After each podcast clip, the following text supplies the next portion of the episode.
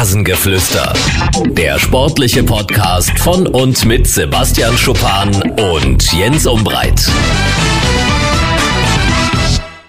Och, da kriegt man noch mal Sommergefühle jetzt äh, in diesen Tagen. Also das war ja ein fantastisches äh, Sommerwochenende. Jedenfalls hier in Dresden. Wir hatten noch mal so um die 25 Grad. Sommergefühle auch beim Kollegen Schupan. Schönen Montagmorgen, Sebastian. Grüße Jens. Ähm, ja, cool, schön. Ich habe mich auch gefreut. Das war jetzt echt für Würzburger Verhältnisse, wer es nicht weiß, hier regnet es eigentlich nicht so oft. Also relativ trockene Gegend und auch schöne Herbsttage eigentlich meistens.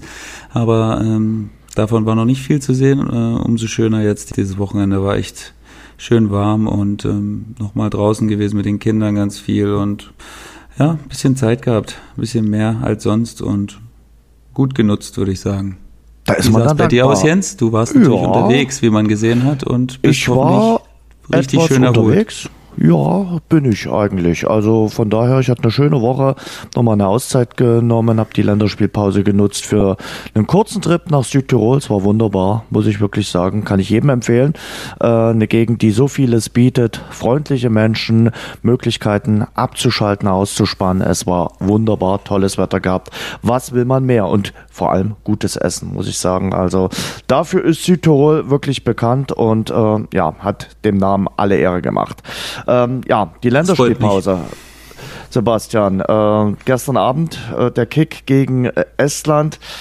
Man sagt so schön, Pflichtaufgabe erfüllt, 3 zu 0 gewonnen man hätte es fast glauben können, äh, nach dem ganzen Wirbel, den es schon vor dem Spiel gegeben hat, um äh, die Likes von Emre Can und Ilkay Gündogan, haben die dann quasi auch die Hauptrunde gespielt. Emre Can flog in der 14. Minute vom Platz, Platzverweis, der früheste Platzverweis eines deutschen Spielers in einem Länderspiel in der 14. Minute. Und Gündogan hat mit seinen beiden Treffern dann natürlich diesen Pflichtsieg eingeleitet. Äh, Werner hat dann mit dem 3 zu 0 alles äh, komplett gemacht, diesen Pflichtsieg, so muss man sagen. Aber natürlich äh, werden äh, die Likes von Gündogan und äh, Emre Can heftig diskutiert werden. Zunächst mal zum Sportlichen. Mehr als eine Pflichtaufgabe war es nicht. Äh, erste Halbzeit war sehr, sehr dürftig. Zweite Halbzeit dann deutliche Leistungssteigerung und deshalb auch verdienter Sieg.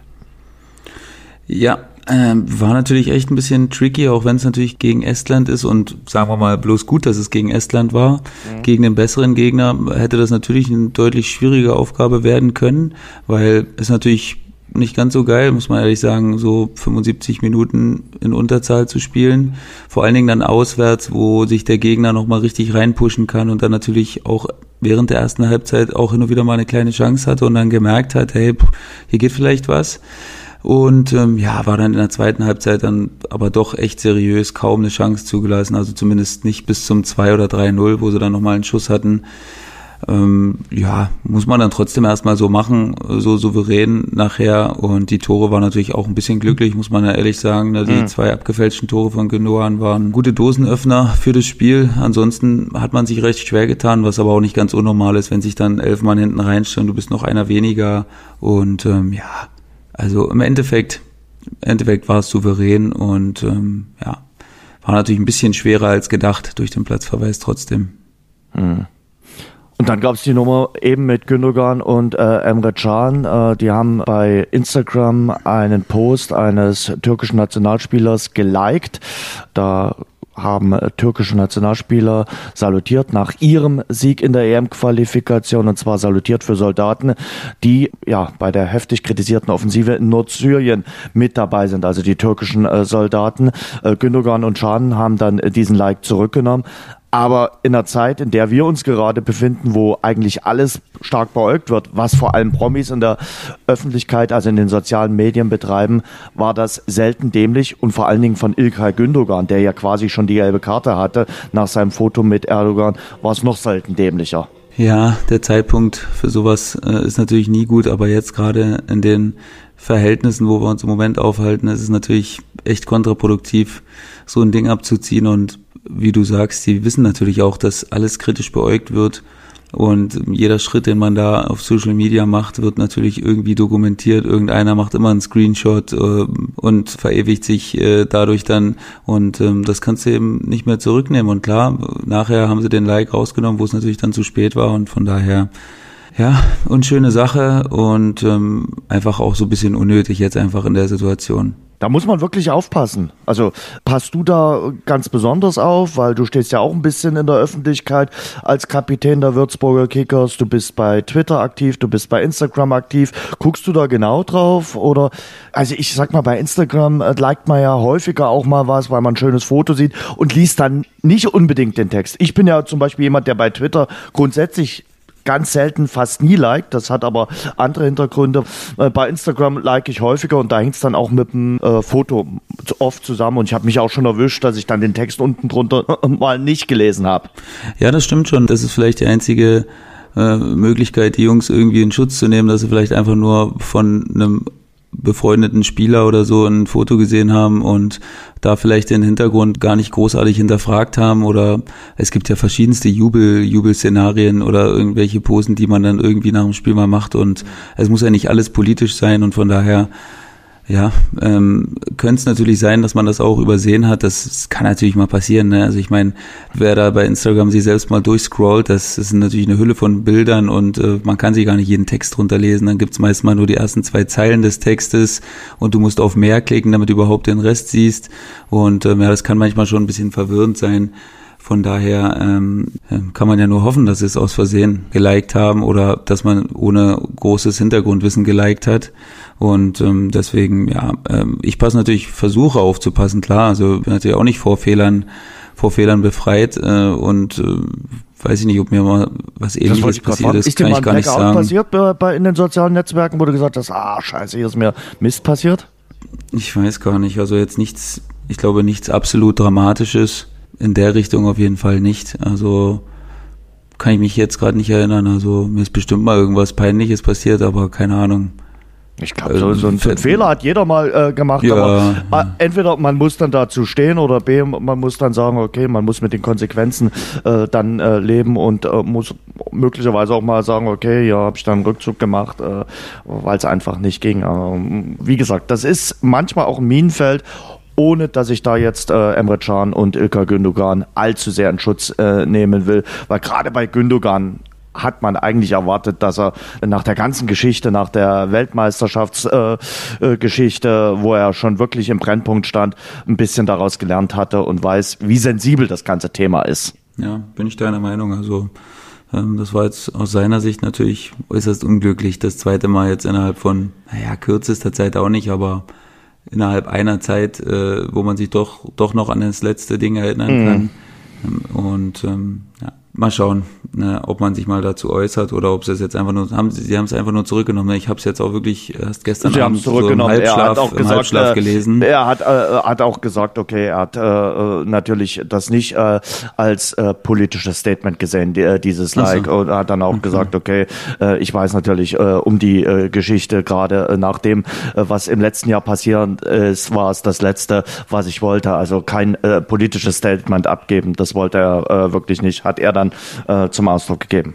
Mal schauen. So, Aber ich okay. glaube, das wird in den nächsten Tagen definitiv trotzdem noch für Wirbel sorgen. Das zeichnet sich äh, ja bereits heute ab. Also, dass äh, eigentlich mehr über das geredet wird als über das Spiel von gestern. Ja, was bedeutet das für die äh, Nationalmannschaft? Zwei Spiele gibt's noch äh, gegen Nordirland und gegen Weißrussland. Aber ich glaube, äh, da müssen wir nicht zu viel äh, versprechen. Ich denke, die deutsche Nationalmannschaft wird sich sehr sicher für die Europameisterschaft im kommenden Jahr qualifizieren. Man hat allerdings den Eindruck, äh, was du auch schon mal angedeutet hattest, so zum Top-Favoritenkreis. Also ich sag mal jetzt Top 3 gehören sie, Stand der Dinge, jetzt, heute, 14. Oktober, nicht unbedingt. Nein, für mich auch nicht muss ich ehrlich sagen, also klar, wir sind natürlich auch, äh, das hat die Vergangenheit gezeigt, eine Mannschaft, die sich in so einem Turnier auch pushen kann und die auch äh, vielleicht noch mal mehr rausholen kann, als man vielleicht im Vorhinein denken könnte.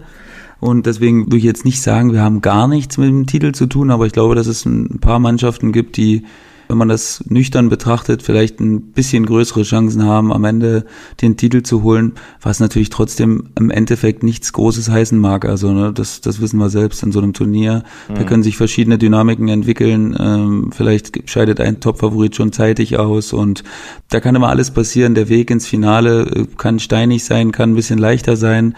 Also da mag ich jetzt noch nicht zu viel in der, in der Glaskugel schauen und ähm, wir sind, glaube ich, in einem größeren Pool von Mannschaften, die eine Chance haben und ähm, die eine Chance ist größer bei den anderen und äh, ist, sie, ist sie kleiner und von daher, also das, da können wir jetzt hin und her erzählen, wie wir wollen. Ne? Das wird das Turnier zeigen und wie wir reinkommen und äh, ja, wer sich bis dahin vielleicht noch mal ein bisschen weiterentwickelt als Mannschaft. Wir sind ja immer noch das vergessen wir ja manchmal jetzt wieder, wenn wir so reden. Ne? Wir sind echt jetzt mittlerweile eine ganz, eine relativ junge Mannschaft, zwar mit Leuten, die schon viel Erfahrung haben, aber immer noch jung und die teilweise in ihr erstes oder zweites großes Turnier gehen und deswegen ähm, kann da natürlich echt alles passieren. Klar. Und man muss von Spiel zu Spiel denken. Ah, das hat mir jetzt und noch gerade gefehlt in deinem, in deinem Statement. Da war die ein oder andere halbe Phrase drin, Sebastian, muss ich mal so sagen. Aber, ja, aber ohne ja Phrasen geht's auch nicht. Runde hm. genommen hast du ja recht. Also äh, man muss ja abwarten. Wer weiß schon, was äh, bis zum nächsten Juni passiert. Da ist vielleicht ein Team ein Top-Favorit dabei, bei dem sich dann ein wichtiger Spieler verletzt. Äh, und dann kannst du da auch sagen, oh Mensch, äh, für die wird's schwieriger.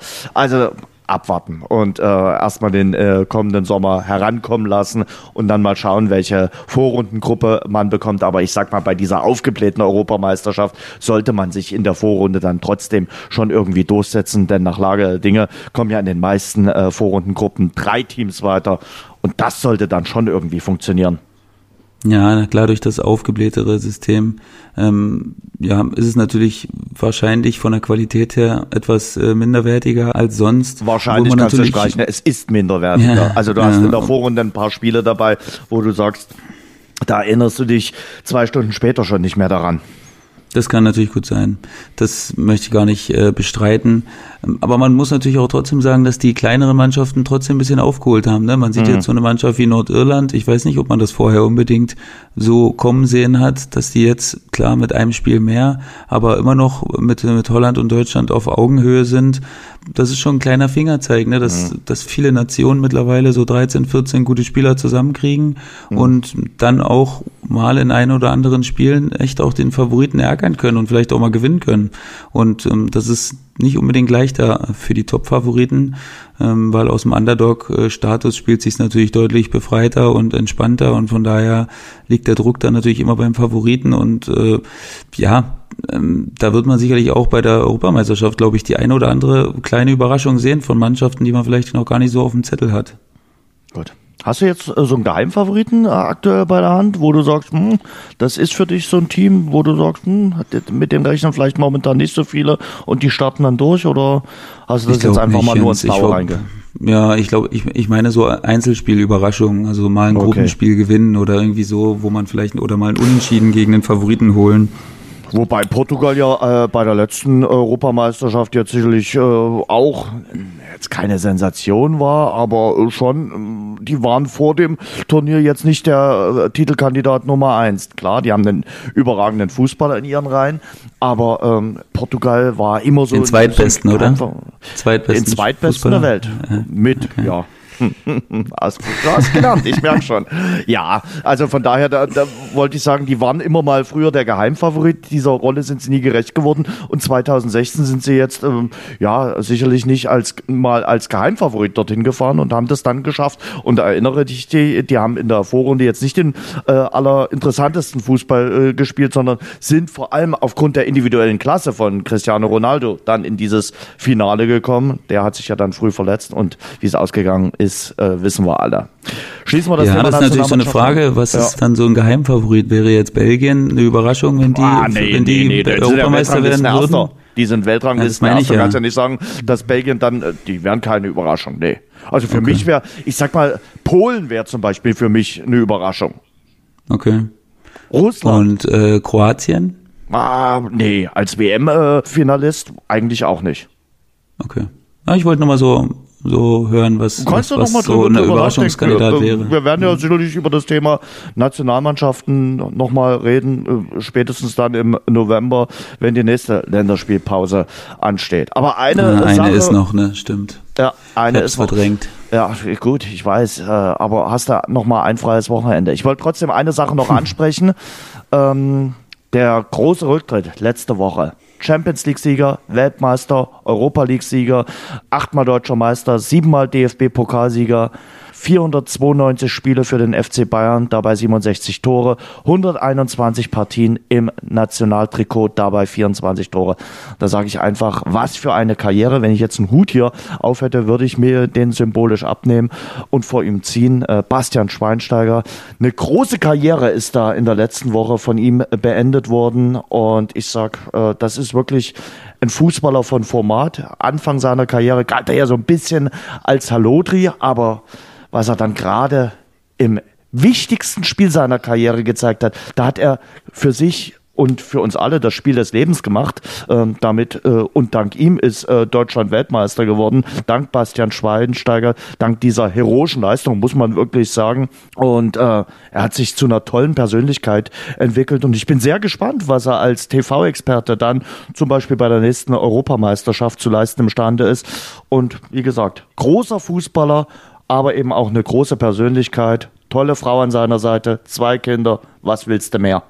Ja, ich finde es auch ein bisschen schade, ehrlich gesagt, dass das jetzt, also für mich ist das so ein minimäßig untergegangen, finde ich, weil eben nicht mehr so im Fokus hier in Deutschland ist und da jetzt so ein bisschen naja, ich möchte nicht sagen, sagen und klanglos äh, in Amerika, aber ich meine doch, der Erfolg ist ja da jetzt doch weggeblieben und ausgeblieben und deswegen finde ich es echt ihm nicht so richtig äh, gerecht, wie er da jetzt abgetreten ist. Ich meine, klar, der hat alles gewonnen und so, aber ich hätte mir da schon ein bisschen eine größere Bühne gewünscht, weil ja, du hast es gerade aufgezählt, ne? Und wie wichtig, wie wichtig Bastian Schweinsteiger in den in den letzten zwei Jahrzehnten äh, für Deutschland war und was er alles auch als Sympathieträger geleistet hat. Ne? Man erinnert sich ja schon fast gar nicht mehr, wie das war mit Podolski zusammen. Ähm, mhm. die zwei, da, da hat man sich ja teilweise äh, totgelacht, was die zwei da fabriziert haben ne? in ihrer jugendlichen, jugendlichen ja. Leicht, Leichtigkeit.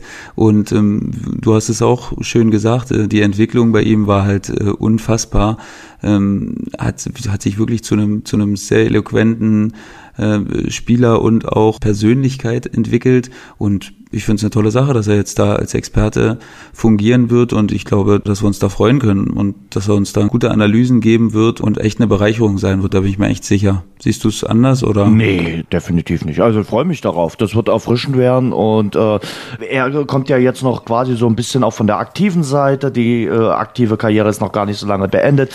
Er kennt viele Spieler noch, er kennt den Bundestrainer, also wird das gerade bei der Europameisterschaft, glaube ich, eine richtig äh, gute Sache werden. Was danach kommt, wird man mal sehen. Ich glaube nicht, dass er ein Leben lang äh, TV-Experte sein wird. Äh, Jupp Heynckes, sein ehemaliger Trainer, mit Jupp Heynckes ist er auch Champions League-Sieger geworden, hat gesagt, na, Trainer glaubt er nicht. Äh, dafür ist äh, Bastian Schweinsteiger viel zu sensibel und äh, er glaubt äh, Trainer eher nicht. Aber ich kann mir vorstellen zum Beispiel, dass die Bayern irgendwann nochmal sagen werden, wir holen uns äh, den Bastian Schweinsteiger in irgendeiner Position im äh, Verein. Also Trainer kann ich mir jetzt auch aktuell überhaupt nicht vorstellen, ehrlich gesagt. Mhm. Ich kann dir auch gar nicht sagen, warum. Ich weiß gar nicht. Ich glaube, dass es warum? auch selbst nicht verfolgen wird. Ja, weiß ich nicht. Ich glaube, dass er eher so ein, so ein Freigeist ist, ja, der nicht so gebunden sein will, so krass und sich irgendwie, also das ist jetzt alles nur Küchenpsychologie von mir, ne? Also das, was ich ihn durchs Fernsehen äh, kennengelernt habe, ähm, glaube ich eher, dass er so Art Experte sein wird und dann, ja, wenn er keinen Bock mehr hat, hat er keinen Bock mehr so Art Mehmet Scholl so ein bisschen, äh, kann ich mir vorstellen, aber jetzt nicht als Trainer könnte ich mir wirklich, und ich glaube Bayern auf jeden Fall, also wenn Bastian Schweinsteiger da jetzt aufdribbeln würde und sagen würde, ich will unbedingt hier irgendwas machen, dann glaube ich, dass das keine 24 Stunden dauern wird und er wird seinen Vertrag da unterzeichnen und äh, würde da irgendeine sinnvolle Aufgabe übernehmen. Da bin ich mir auf jeden Fall auch sicher. Das hast du ja auch äh, damals beim äh, Abschiedsspiel für ihn in der Allianz Arena gesehen. Das war voll und die Menschen haben ihn dort gefeiert. Und äh, er ist wirklich nicht nur eine Symbolfigur für den deutschen Fußball, sondern eben auch äh, für den FC Bayern gewesen. Und äh, ja, solche Spieler sind halt rar, sind aber umso wichtiger für einen Verein. Mit äh, schwenken wir die Brücke auf Thomas Müller. Wir haben letzte Woche über ihn schon gesprochen, über seine aktuell schwierige Position und Situation beim FC Bayern. Aber ich glaube, die Bayern sind sehr, sehr gut beraten, alles zu tun, damit Thomas Müller äh, beim FC Bayern bleibt. Denn ich sag mal jetzt eine kühne Prognose oder ein grünes äh, Statement. Äh, ich glaube, vom, vom Gesamtwert ist Thomas Müller wichtiger zum Beispiel als ein Coutinho.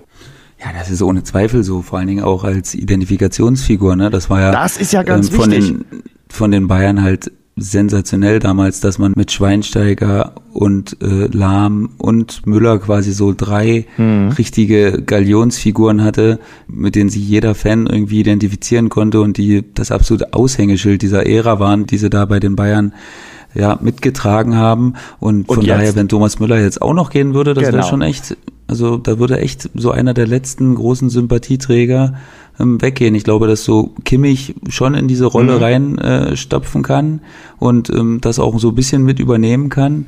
Und ähm, ja, danach gibt es sicherlich auch Spieler, die zukünftig da vielleicht reinwachsen können. So ein Süle könnte ich mir auch vorstellen, dass der lange beim FC Bayern bleiben wird, wenn da jetzt nichts Außergewöhnliches passiert und ebenfalls zu so einer Figur werden könnte, die sehr beliebt ist bei den Fans, weil eben auch die Spielweise von beiden dazu oder es hergibt, äh, so Publikumslieblinge zu sein. Mhm. Von daher glaube ich, dass es aber trotzdem nicht cool wäre, wenn man Müller jetzt so einfach ziehen lassen würde und ähm, es darauf ankommen lassen würde, dass die zwei sich jetzt da schneller in die Position finden müssen, als denen vielleicht auch lieb ist oder als sie es können.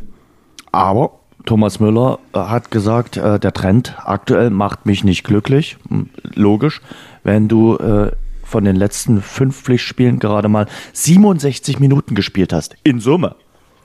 Äh, und da ist es vollkommen klar, dass der ins Grübeln kommt und sagt, naja, ähm, will ja eigentlich Fußball spielen und nicht nur auf der Ersatzbank sitzen. Das äh, auf der Ersatzbank sitzen wird gut bezahlt beim FC Bayern. Äh, er murrt auch nicht so, äh, wie wir es schon bei anderen Spielern erlebt haben. Und ja, es ist, glaube ich, keine einfache Situation. Es ist auch keine einfache Situation für äh, Nico Kovac, der ja immer sagt, ich will, dass wir über die Spieler reden, die auf dem Platz stehen und nicht über die Spieler, die momentan außen vor sind. Aber bei Thomas Müller, sage ich, ist es halt ein Sonderfall. Ja, also vornweg, ich glaube, dass es in keinster Weise um irgendeine Geldsache geht. Klar, das, da brauchen wir nicht nein, reden. Nein, also, definitiv nicht. Das ist logisch. Der wird auch äh, woanders seine, seine 3,50 Euro verdienen, dass er seine Rechnungen bezahlen kann. Äh, das ist klar. Und ähm, ja, wir haben ja letzte Woche schon drüber geredet. Das ist natürlich echt das ist das Schwierige bei Bayern, wenn alle fit sind. Ne? Normalerweise hat man ja auch immer mal wieder ein paar Verletzte und so, aber das ist im Moment leider nicht der Fall und deswegen gibt es da natürlich ein echt großes Gedränge und jeder will seine Minuten haben und will, will natürlich irgendwie wichtig sein und beitragen und das kann er im Moment einfach nicht gewährleisten. Es kommen natürlich noch viele Spiele jetzt, das weiß man natürlich selbst, ne? viele Champions League Spiele noch, DFB-Pokal Ende Oktober steht an, also da wird da wird's noch viele Möglichkeiten geben, auch viel zu rotieren, aber na klar, so ein Thomas Müller, der gibt sich dann natürlich natürlich nicht zufrieden, wenn er nur in einem DFB-Pokalspiel äh, gegen, ich weiß gar nicht, gegen wen Bayern jetzt spielt. VfL äh, Bochum, das heißt VfL, VfL Bochum, Bochum hat ja, damals genau. kritisiert, weil sich der VfL Bochum so gefreut hat über das Pokallos. Hast ja, du gesagt, stimmt, wie kann stimmt. man sich denn so freuen, dass man die FC Bayern äh, zugelost bekommen hat? Ja, das, das, das, das weiß ich noch. Und so ein Thomas Müller gibt, also wie gesagt, der will natürlich auch die wichtigen Spiele spielen, ne? Und nicht die Spiele, wo, wo dann jeder sagt, mal, jetzt muss man das auch noch spielen. Und ähm, ja, also sehr schwierige Aufgabe, aber ich hatte es letzte Woche schon betont, ich finde Nico Kovac macht es mittlerweile wirklich, wirklich gut und ähm, hat auch so die, die Aura mittlerweile, die ich mir so vorstelle, wenn ich an einen Bayern-Trainer denke und hat auch die Ruhe, das medial ganz gut zu mhm. kommunizieren, hat jetzt ähm, ja mit Thomas Müller eben einen relativ schwierigen Fall, aber ähm, ich glaube, der ist nicht unlösbar für ihn. Ich glaube, er wird auf jeden Fall am nächsten Samstag in Augsburg spielen, wenn der FC Bayern das nächste Spiel in der Bundesliga bestreitet. Aber ich glaube, das ist noch kein Wink, äh, wie es dann so richtig weitergeht. Ähm, ich glaube, Nico Kovac wird jetzt erstmal versuchen, da die Wogen zu kletten und ihn irgendwie bei Laune zu halten. Also der FC Bayern am Samstag in Augsburg. Äh, wenn wir vorausschauen, Topspiel Ja, möglicherweise das Duell zwischen dem Tabellenvierten RB Leipzig und dem Tabellenzweiten VfL Wolfsburg. Klingt jetzt nicht nach ganz großen Bohai, aber ist wohl das Topspiel am nächsten Spieltag, oder? Ja, für mich auf jeden Fall. Ich bin freue mich auf das Spiel, muss ich ehrlich sagen. Ich glaube, die spielen zweimal gegeneinander. Die spielen auch im Pokal gegeneinander, wenn mich nicht alles auch, täuscht. Ja. Das weiß ich wieder, Jens, siehst du? Ja. Ähm, Bei deinen Leipzigern bist du informiert. okay, das lasse ich jetzt mal so stehen. Ähm, ja, also für mich auf jeden Fall ein Spitzenspiel. Ich bin echt gespannt, wie, wie Wolfsburg sich da aus der Affäre ziehen wird, ähm, weil es natürlich RB ein, ein, Gegner ist, der, boah, der sehr physisch ist und der sehr sehr laufstark, sehr athletisch ist auf fast allen Positionen und der es den Wolfsburgern auf jeden Fall sehr, sehr schwer äh, machen wird. Aber ich glaube, die Brust der Wölfe ist, ist relativ breit und ich glaube, die sind auch bereit, mal so ein Spitzenspiel zu gewinnen. Also es wird mich jetzt nicht völlig aus den Schuhen heben, wenn Wolfsburg das Ding gewinnen würde, weil ich glaube, die sind alle Male in der Lage dazu, mhm. haben die Breite des Kaders, haben auch in der Spitze die Menschen und die Leute, die das, die das bewerkstelligen können und ja, es würde mich nicht wundern, wenn, wenn Wolfsburg das Ding gewinnen würde. Wolfsburg immer noch ungeschlagen. Und weil du den DFB-Pokal äh, erwähnt hast, ja, die Vorlage muss ich jetzt nehmen. Also äh, Dynamo ja, Dresden klar. spielt ja im DFB-Pokal bei Hertha BSC.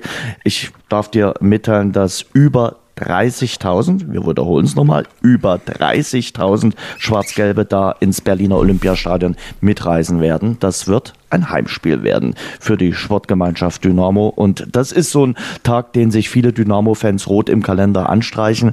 Darf natürlich nicht über die sportliche äh, Situation hinweg kaschieren.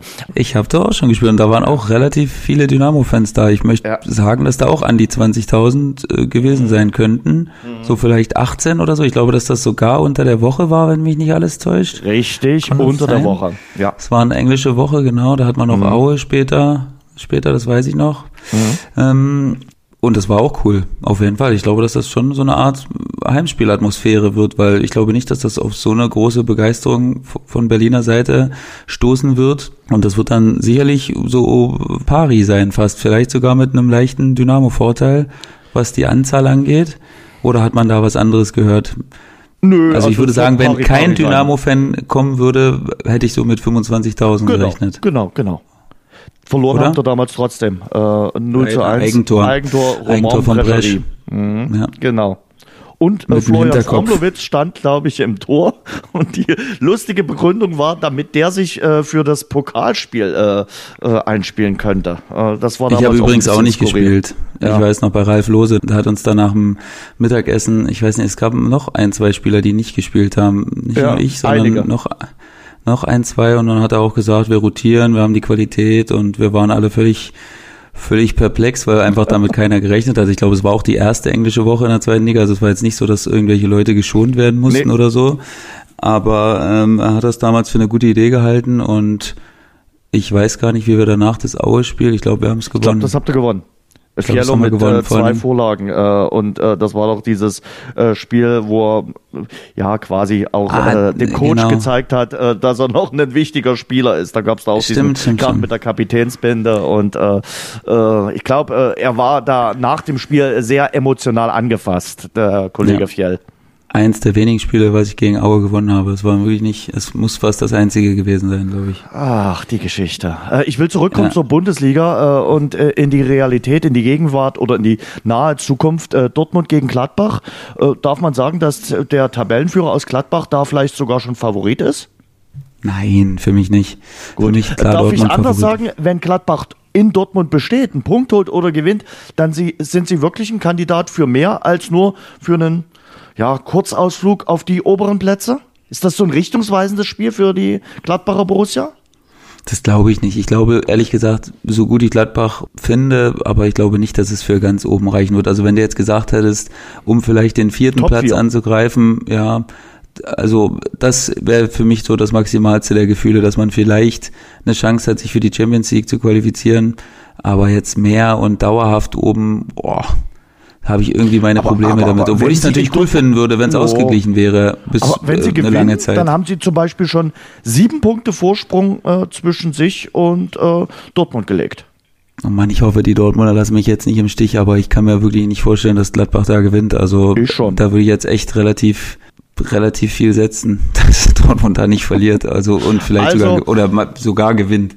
Also äh, ich würde jetzt äh, jedem Rasengeflüster-Zuhörer schon mal raten, ja, setzt einen Fünfer auf eine Unentschieden oder einen Fünfer auf nein, einen nein, nein, nein, nein. Borussia Mönchengladbach. Soll ich dir sagen, warum? Ja, jetzt, jetzt kommt. Na, weil das Dortmund gegen solche Mannschaften immer gut macht. Mhm. Immer gut. Leverkusen hat man aus dem Stadion geschossen in dieser Spielzeit und ich glaube, so Mannschaften auf Augenhöhe, die dann auch selbst Fußball spielen wollen und auch selbst von sich behaupten, dass sie, dass sie am Spiel teilnehmen wollen und auch wirklich auch mal rauskommen hinten und Dortmund, die nicht nur in, in der gegnerischen Hälfte zu, mit 22 Mann bearbeiten muss. Ich glaube, das fällt Dortmund aktuell leichter und deswegen glaube ich, dass es ein Knotenlöser für, für den BVB wird am Wochenende. Ja, da Ohne, dass ich jetzt sage, die gewinnen 5-0 oder so, ja, aber ja. ich meine, dass sie das Spiel gewinnen werden einfach.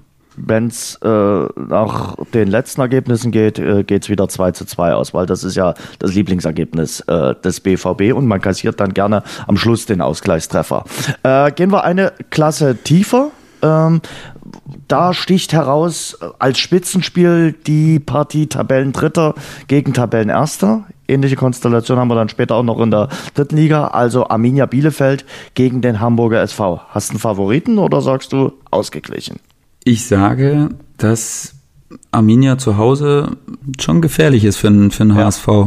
Also, ich würde den Arminen schon gute Chancen einräumen, obwohl ich Hamburg echt sehr, sehr stabil äh, finde und auch denke, dass, dass sie natürlich irgendwie individuell die bessere oder die höhere Qualität am Ende des Tages haben, aber Bielefeld hat natürlich Vogi und Klosi vorne, die jetzt seit Monaten in absolut bestechender Form sind und überhaupt kaum eine Mannschaft mal geschafft hat, ein, geschweige denn beide irgendwie einzudämmen. Und ähm, deswegen würde ich sagen, dass Arminia nicht verliert. Ja, das ist dann auch schon mal ein Statement. Äh, weil du gerade Fabian Klotz erwähnt hast, äh, ist nicht dessen Frau auch neulich im Fernsehen präsent gewesen? Wie war das?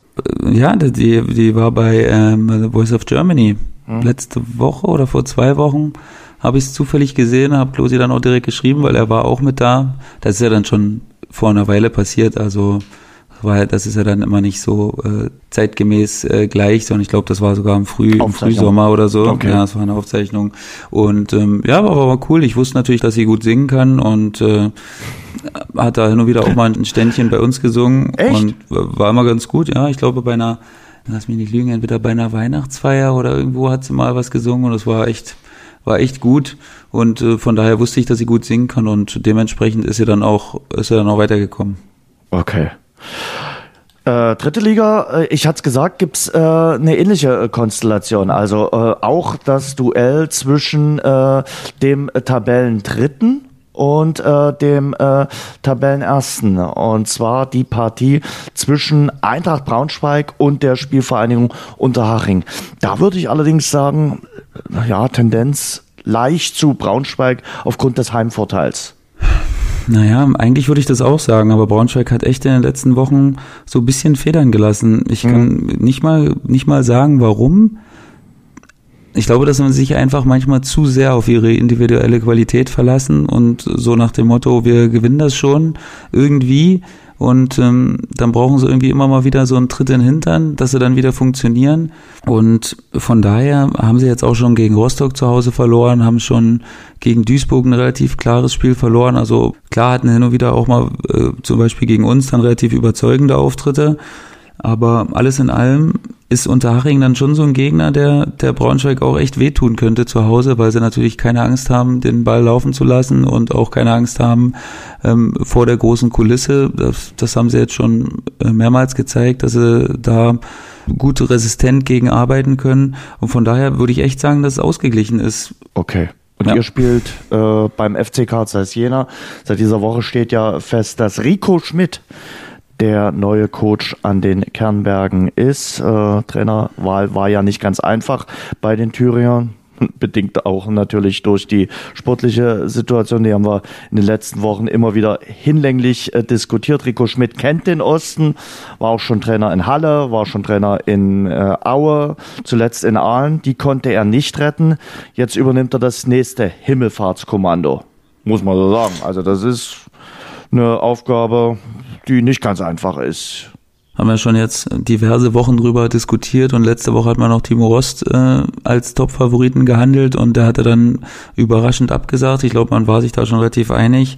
Und jetzt ist Rico Schmidt geworden. Ja, also klar, der weiß natürlich, wie das funktioniert und ja, ist für uns jetzt natürlich, haben wir jetzt auch schon lang und breit drüber diskutiert, äh, immer so eine Sache, dass man sich jetzt so ein bisschen parallel vorbereiten muss. Natürlich auch Spiele von Rico Schmidt als Trainer angucken, welche Formationen er vom, äh, favorisiert hat, äh, wie er es angegangen ist und dann das noch mit den letzten Jena-Spielen übereinanderlegen und dann gucken, dass man da ein halbwegs äh, klares Bild sich zeichnen kann.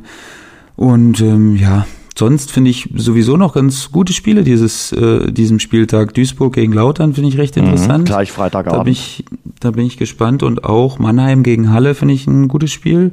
Mhm. Da bin ich echt gespannt. Mannheim ist ja wirklich bis jetzt nur durch uns Fünfter bezogen worden. Zweiter.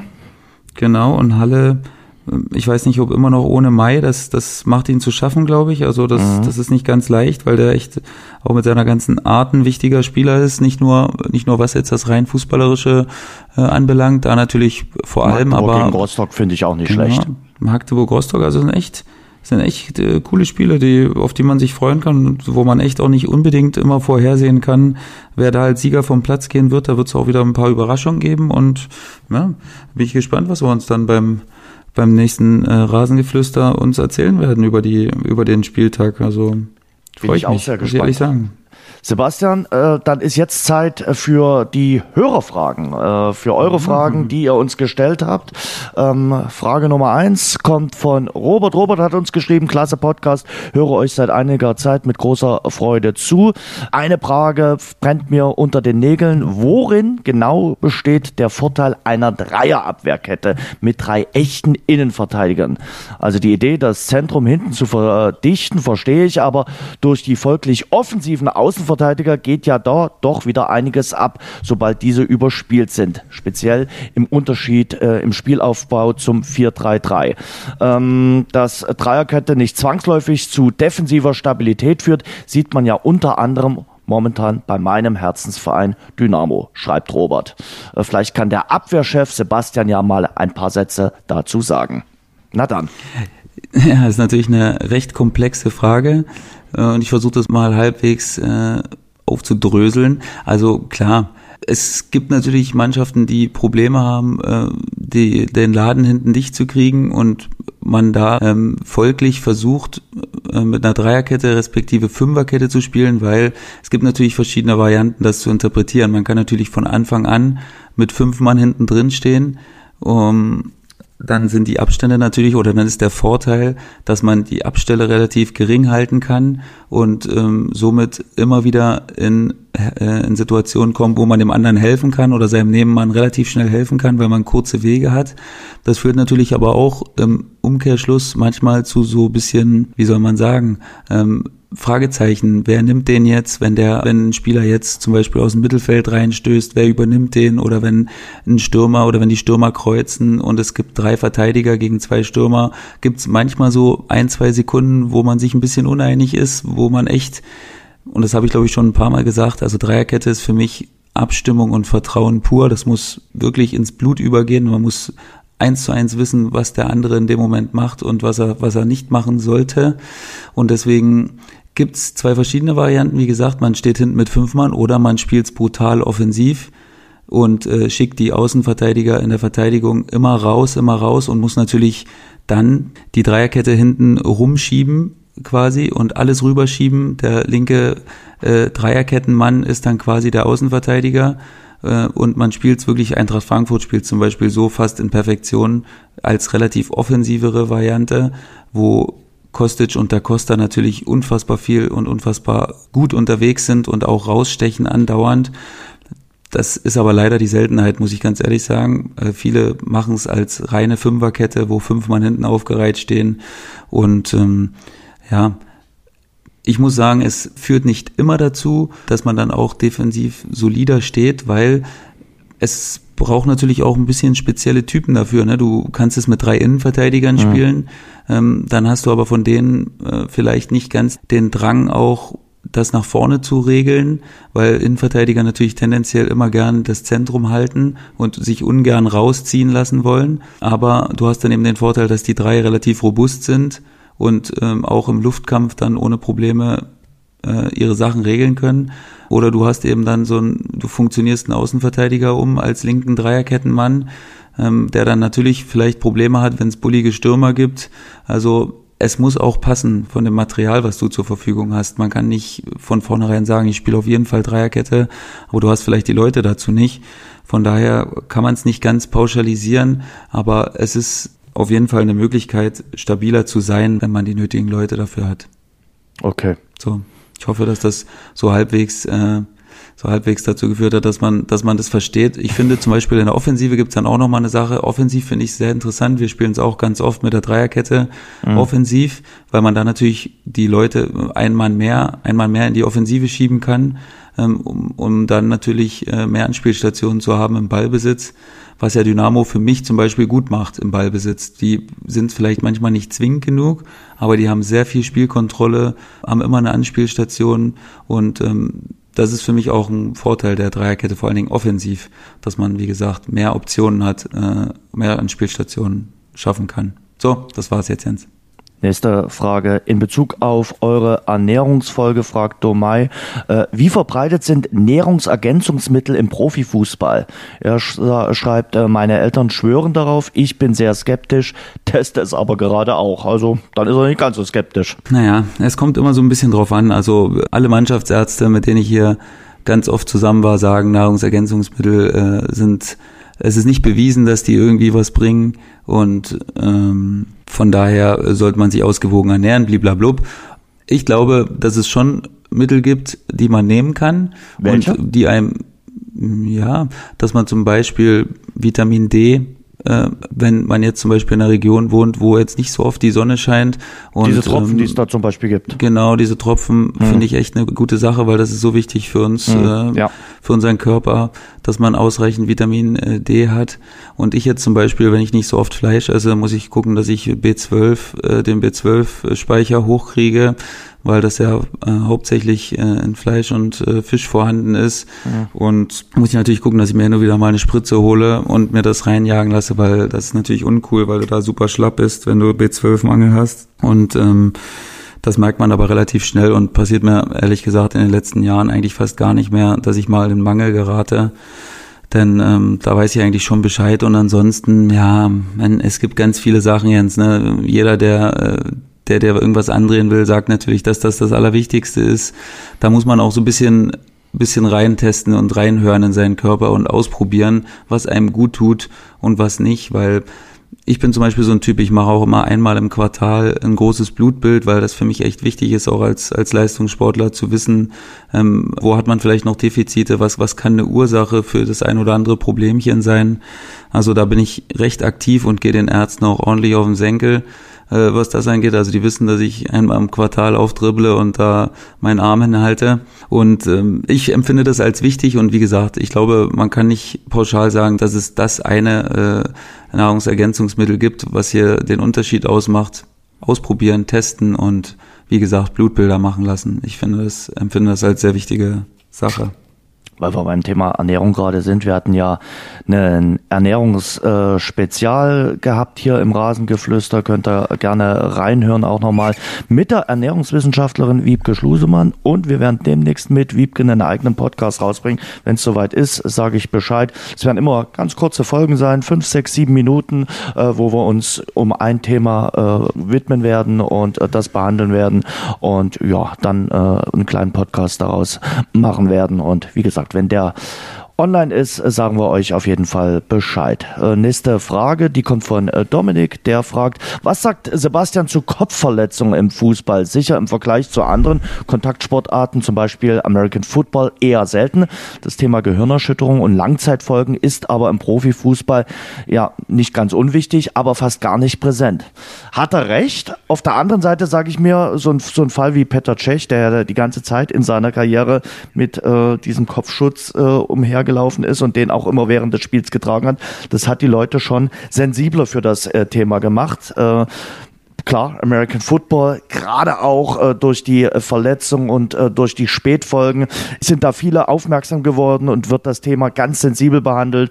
Also es gibt ja das Beispiel auch aus der Vorwoche, Mason Rudolph, der Quarterback der Pittsburgh Steelers, äh, der hat eine Gehirnerschütterung erlitten. Dann gibt's dieses äh, Concussion Protocol und wenn du das äh, da nicht durchkommst, äh, spielst du am nächsten Wochenende nicht.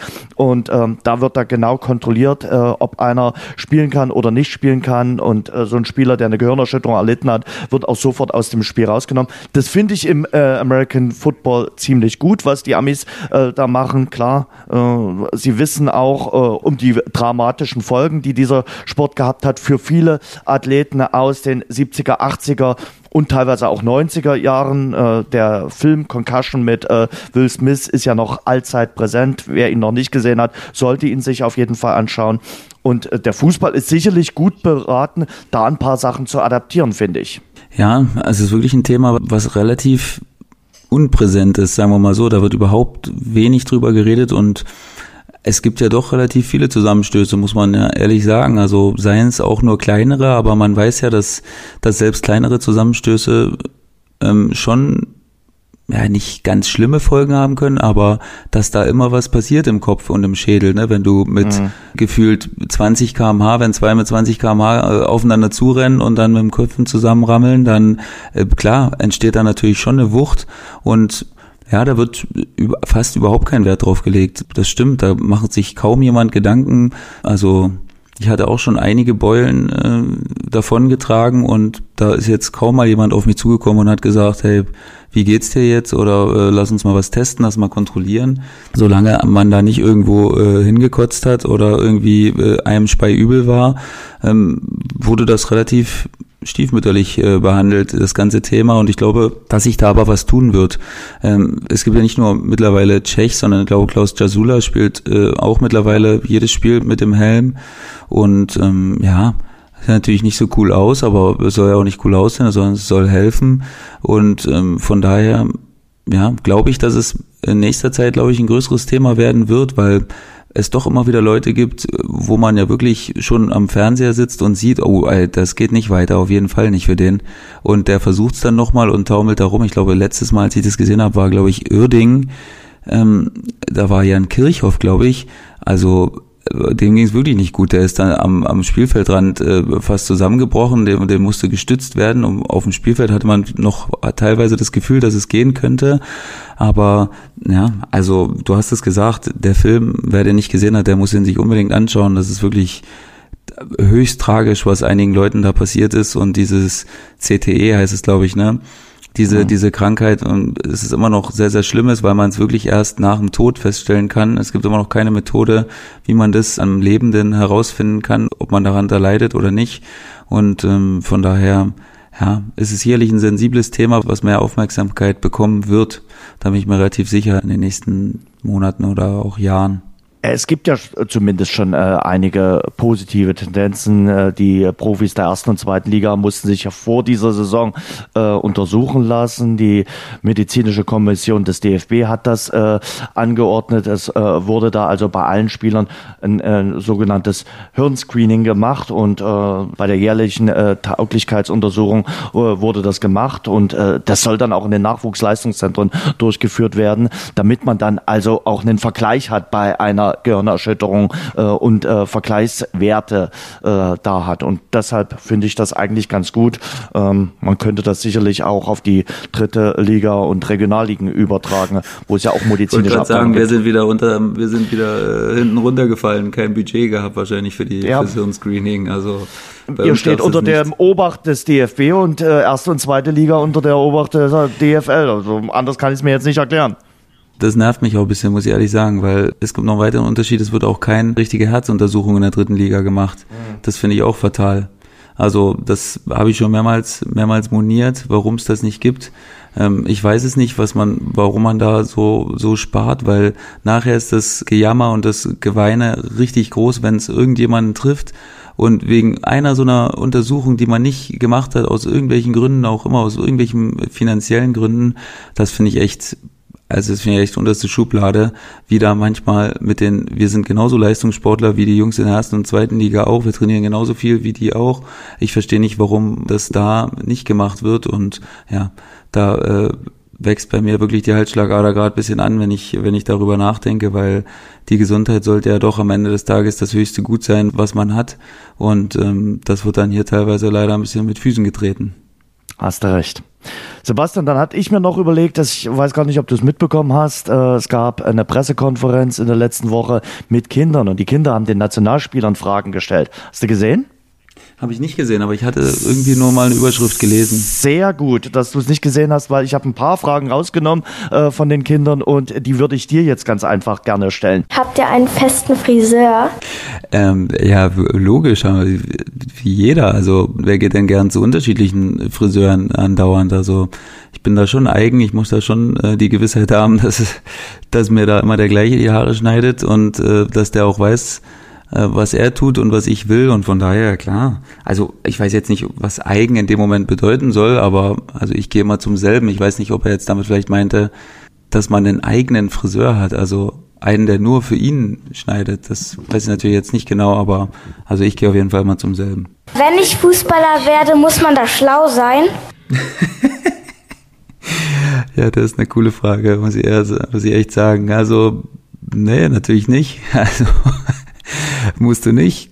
Du manchmal hatte ich das Gefühl, dass Leute, die nicht besonders schlau waren, echt äh, sich weniger Gedanken um, um verschiedene Sachen gemacht haben und sich da viel viel Ärger erspart haben und viele schlaflose Nächte und von daher also ist das ist das natürlich kein kein Muss. Meine Frage ist, spielt ihr FIFA? FIFA, ja. Die Jungs in der Kabine reden andauernd drüber und ist unfassbar wirklich, mit welcher Intensität die darüber reden. Ich bin keine zwei Sekunden in der Kabine, da geht's schon wieder los. Hast du den, hast du den, hast du das gemacht? Nein, ich bevorzuge das und das. Also unfassbar wirklich. Ich spiele nicht FIFA, ich werde es auch nicht anfangen, ähm, aber ich fühle mich, als wenn ich auch alles darüber wüsste, weil es permanent nur um, um dieses Spiel geht im Moment.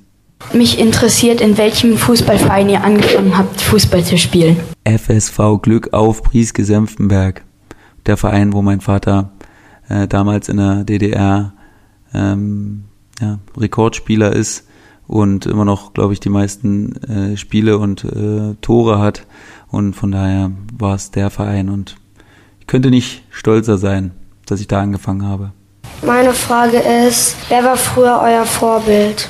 Mein Papa, auf jeden Fall. Also durch meinen Papa habe ich die Liebe zum, zum Fußball äh, bekommen und äh, er hat sie mir dadurch gegeben. Ich muss leider sagen, ich äh, konnte mich nur noch in, in Grundzügen an seine letzten Spiele erinnern, weil ich da echt, ich bin ja der Zweitgeborene äh, quasi in der Familie. Meine Schwester ist äh, sieben Jahre älter, die kann größere Lieder von den Spielen meines Vaters singen, aber ähm, nichtsdestotrotz war er immer mein Held in Kindheitstagen und ich hab, äh, war immer mega, mega stolz, wenn er auch in, der, in Senftenberg, da wo, wo wir gewohnt haben, immer wieder mal angesprochen wurde und so. Also da war ich wirklich stolz wie Bolle und deswegen ähm, er allein äh, ist dafür verantwortlich, dass ich so eine, so eine Liebe für den Fußball bekommen habe.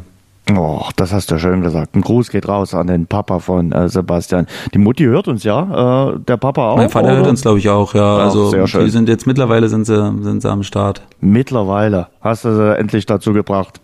Ja, nee, aber manchmal, äh, es gibt ja wirklich immer noch das Problem, dass gefühlte acht von zehn Leuten immer noch nicht wissen, was ein Podcast ist. Ne? Mhm. Also das ist wirklich immer noch leider so, dass viele denken, man muss dafür irgendwie Geld bezahlen, haben äh, vor diesem Abonnieren-Knopf haben die so Angst, habe ich das Gefühl. Wenn, alle denken immer, abonnieren heißt, dass man dafür was bezahlen muss. Aber sie können also, auch gerne Geld bezahlen, wenn sie so können, Nein, keiner Spaß. Ihr müsst nichts bezahlen, es gibt's gratis. Jede Woche gibt's unser Gelaber gratis.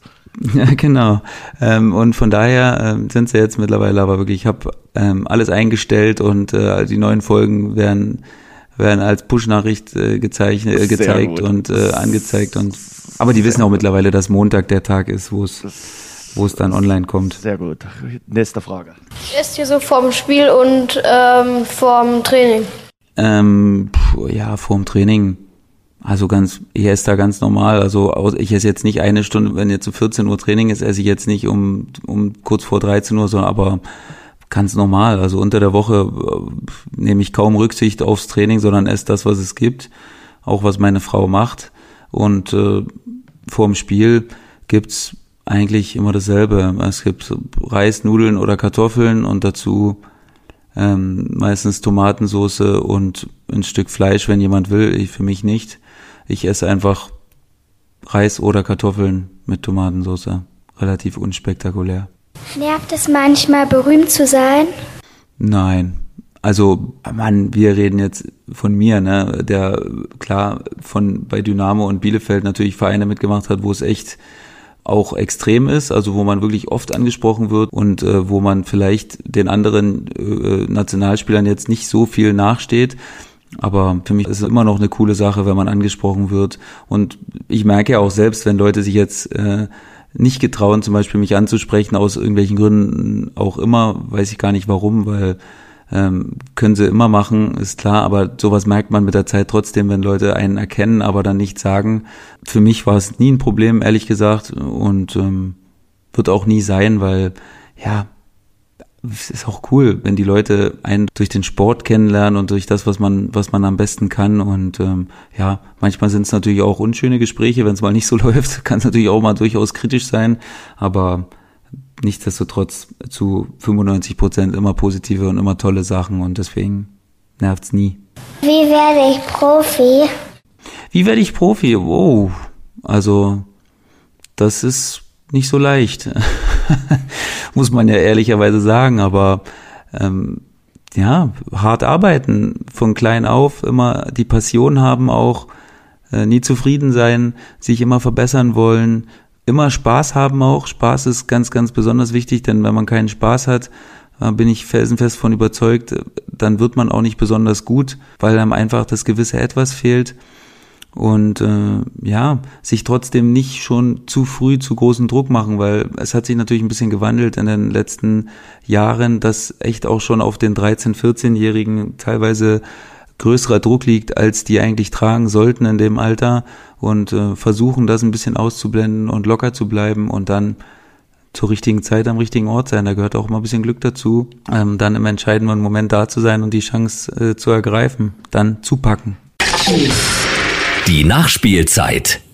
Dann wollte ich dich noch fragen, wer war für dich der größere Held des Wochenendes? Jan Frodeno oder Eliot Kipchoge? Also beides, beides extrem, Wahnsinn, extrem oder? cool. Es, ich kann es immer noch, ich habe da auch mit Freunden drüber diskutiert, vom Marathon. Das ist, 17 ich meine, das war Sekunden natürlich auf 100 Metern und das über 42 Kilometer. 17 Sekunden Unter- auf 100 Meter. Das Wir müssen natürlich trotzdem dazu sagen, unter Laborbedingungen, ne? Also Ja, da ja auch natürlich nicht ein paar. Barrieren. Ja, Aber- aber, es ist, es ist unfassbar. Das- Also ja. ich, man kann das nicht in Worte fassen, was das für eine Leistung ist. Man muss immer, ich versuche immer wieder das über die 1000 Meter Zeit äh, anschaulich zu machen. Und ich glaube, es ist unter 250 jetzt sogar äh, gegangen auf die, äh, die Durchschnittszeit äh, auf die 1000 Meter.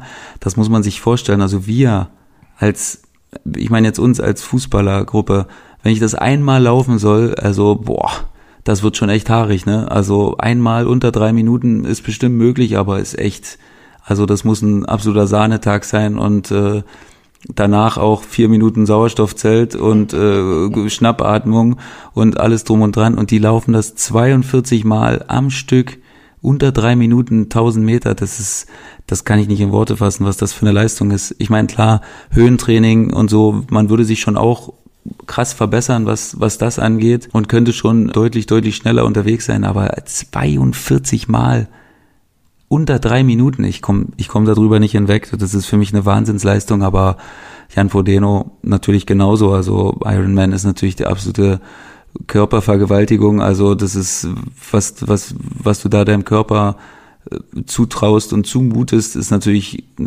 ja auch unmenschlich.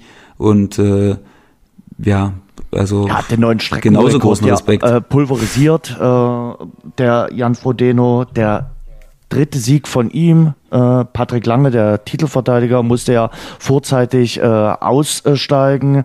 Äh, aber es war Wahnsinn. Also was der dort äh, erreicht hat, äh, sieben Stunden, 51 Minuten, 13 Sekunden, wirklich eine Wahnsinnszeit. Sechs deutsche Siege in Serie. Äh, also Hawaii ist momentan, was den Triathlon betrifft, fest in deutscher Hand. Ähm, er hat gesagt, äh, seine Frau liebt äh, Schuhe und da wird sicherlich ein paar Schuhe von den 120.000 Dollar Siegprämie abfallen, aber er wird jedem seines Teams ein schönes Geschenk machen. Äh, Trainer bekommt zum Beispiel einen Laptop, Physiotherapeut eine Traumreise. Also da denkt er auch schon an das ganze Team, weil man muss ja auch sagen, auch der Triathlon ist ein Teamsport. Da sind viele Menschen im Hintergrund, die dazu beitragen, dass dann eben Frodeno am Ende als Sieger durchs äh, Ziel rennen kann und äh, diesen äh, Erfolg feiern kann auf Hawaii beim wichtigsten Triathlon des Jahres. Ja, das verkennt man auch immer so ein bisschen, was bei Einzelsportlern ist. Der Trainer natürlich extrem und das ganze Team, was drumherum ist, extrem wichtig. Man verbringt mega viel Zeit miteinander und ähm, muss ich ja beim äh, Triathlon jetzt äh, zum Beispiel ja nicht nur auf eine Sache konzentrieren, sondern man muss drei Sachen überragen können. Und das ist, das stelle ich mir brutal schwer vor und dadurch wird das Team natürlich drumherum extrem wichtig und äh, Vertrauensbasis es muss noch viel größer sein als jetzt zum Beispiel bei uns, weil da muss der Trainer eben eine große Gruppe managen. Das ist nochmal was ganz anderes, aber als, als Einzelsportler, das stelle ich mir extrem schwer vor, ähm, da so ein Team, so ein blindes Vertrauen im Team zu haben und äh, von daher wird das Team da mir auch oft zu wenig gewürdigt, was so nach so Siegen angeht. Und wir wollen auch die deutsche Frau würdigen. Anne Haug hat äh, als erste deutsche Frau den äh, Triathlon auf Hawaii gewonnen. Also äh, den Ironman bei den Frauen ist damit die erste deutsche Siegerin also wirklich grandiose Leistung dort äh, auf Hawaii. Äh, und wir wollen noch eine andere Frau äh, würdigen. Ich will es jedenfalls tun. Inka Krings, weiß gar nicht, ob du das äh, Samstagabend, am späten Abend Natürlich. gesehen hast. Sportstudio, fünf Treffer.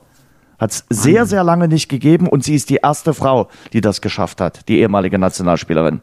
Fünf ja, Treffer. Also, Torwandschießen ist echt, eine, ist echt eine, ein cooles Ding, was echt irgendwie auch irgendwie finde ich, wird es manchmal zu selten gemacht, weil es echt, also es macht echt Spaß, ne? Äh, weil wenn der Druck dann natürlich auch noch dazu kommt, ist es nochmal eine andere Sache. Und fünf Treffer ist, ist grandios, muss man, muss man echt sagen. Also das, das ist echt eine, eine coole Sache. Und ja, ich bin gespannt, ob es nicht mal jemand schaffen könnte, wirklich mal sechs zu treffen, aber das ist echt, also echt schwer, muss man echt sagen. Das stimmt. Und sie hat ja unten, was für mich wirklich teilweise schwieriger ist als oben. Äh, hm. Die hat unten alle drei getroffen, ne? Ja. Und hat nur oben den letzten verschossen. Ja, das, ja. Eigentlich war es perfekt vorbereitet für den, für den Sechser. Aber gut, irgendeiner wird es schon nochmal schaffen. Mal schauen. Euer nächstes Ziel ist dann am kommenden Wochenende das äh, nächste Auswärtsspiel in Jena. Ich bin dafür am Freitag erstmal in deiner Gegend, also in äh, Fürth, äh, Auswärtsspiel von Dynamo Dresden bei der Spielvereinigung Kräuter Fürth. Äh, mal gespannt, was die Schwarz-Gelben dort auf den grünen Rasen bekommen, denn äh, ja, jetzt nach der Länderspielpause beginnen die Wochen der Wahrheit und da darf man in Dresden nicht nur an den Pokal, und das schöne Spiel bei Hertha BSC, über das wir heute schon gesprochen haben, denken, sondern da muss erstmal die Pflicht äh, erfüllt werden und die ist immer noch die zweite Bundesliga und der Abstiegskampf in der zweiten Bundesliga. Dir wünsche ich viel Erfolg für das äh, Auswärtsspiel in Jena. Sicherlich auch eine unangenehme Aufgabe. Wir haben schon gesprochen, gerade jetzt mit äh, dem neuen Trainer äh, wird das sicherlich äh, reizvoll, aber durchaus anspruchsvoll. Ähm, ich bin am Sonntag dann auch nochmal aktiv, Handball, zweite Bundesliga hier in Dresden. Also ein vollgepacktes äh, Sportwochenende, auf das wir euch heute auch so ein bisschen schon eingestimmt haben. Wir haben euch auch äh, so ein bisschen erzählt, wie das mit den Podcasts funktioniert im Hause Schupan und ihr seid herzlich eingeladen, uns zu folgen, unsere Folgen anzuhören. Uns gibt's überall, wo es gute Podcasts gibt, bei Spotify, bei iTunes. Abonniert uns dort äh, und folgt uns in den sozialen Netzwerken, bei Twitter oder Instagram oder natürlich auch im Netz auf rasengeflüster.de. Sebastian, ich wünsche einen guten Wochenstart, viel Sonne in Würzburg und auf das wir uns am nächsten Montag wieder hören. Bis dahin. Mach's gut, mein Lieber. Ciao, Sebastian. Ciao. Das war unser Rasengeflüster. Nächsten Montag gibt's eine neue Folge von den Jungs. Abonniert und bewertet uns zum Beispiel bei iTunes oder bei Google Podcasts für Android.